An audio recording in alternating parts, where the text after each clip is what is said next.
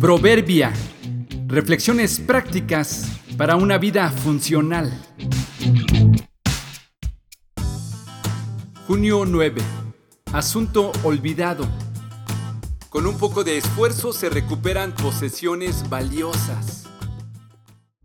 Un amigo me platicó que siendo él muy joven, su padre le apoyó para comenzar un pequeño taller de reparación de zapatos, negocio que después en base a su dedicación fue creciendo y dando trabajo a otros.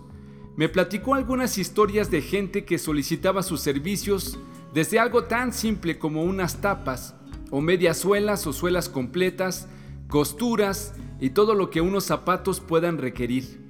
Había que ir adaptándose a la moda y a los nuevos materiales que van surgiendo.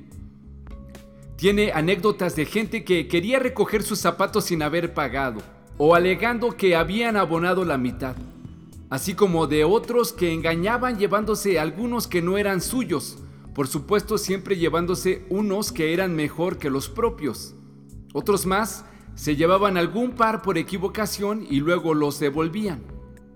Lo que más me llamó la atención de su plática es la gente que los llevaba a reparación y nunca volvía por ellos. Y no solo sucedía con zapatos viejos, también pares de buena marca. ¿Cuál sería la razón por la que la gente no regresa por sus zapatos?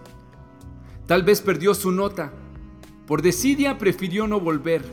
No tuvo dinero para recuperarlos. Se olvidó de ellos. Pasó el tiempo de espera. Se cambió de casa. Quizá murió. Cada par olvidado tendrá su historia. Y se quedaron ahí listos para ser usados, sin recorrer calles y pasillos, sin asistir a la escuela o a una fiesta. ¿Tendrás unos zapatos olvidados? ¿Un título que nunca fuiste a recoger? ¿Una habilidad que prometiste seguir practicando? ¿Una plática pendiente? ¿Un conflicto no resuelto? ¿Una amistad que dejaste de frecuentar? Tal vez una promesa sin cumplir. Busca la nota, encuentra el teléfono, pregunta la dirección, haz lo que prometiste Seguramente tus zapatos y tus amigos están ahí esperando y estarán contentos con tu reacción. No dejes a tu amigo ni al amigo de tu padre, ni vayas a la casa de tu hermano en el día de tu aflicción. Mejor es el vecino cerca que el hermano lejos. Proverbios 27:10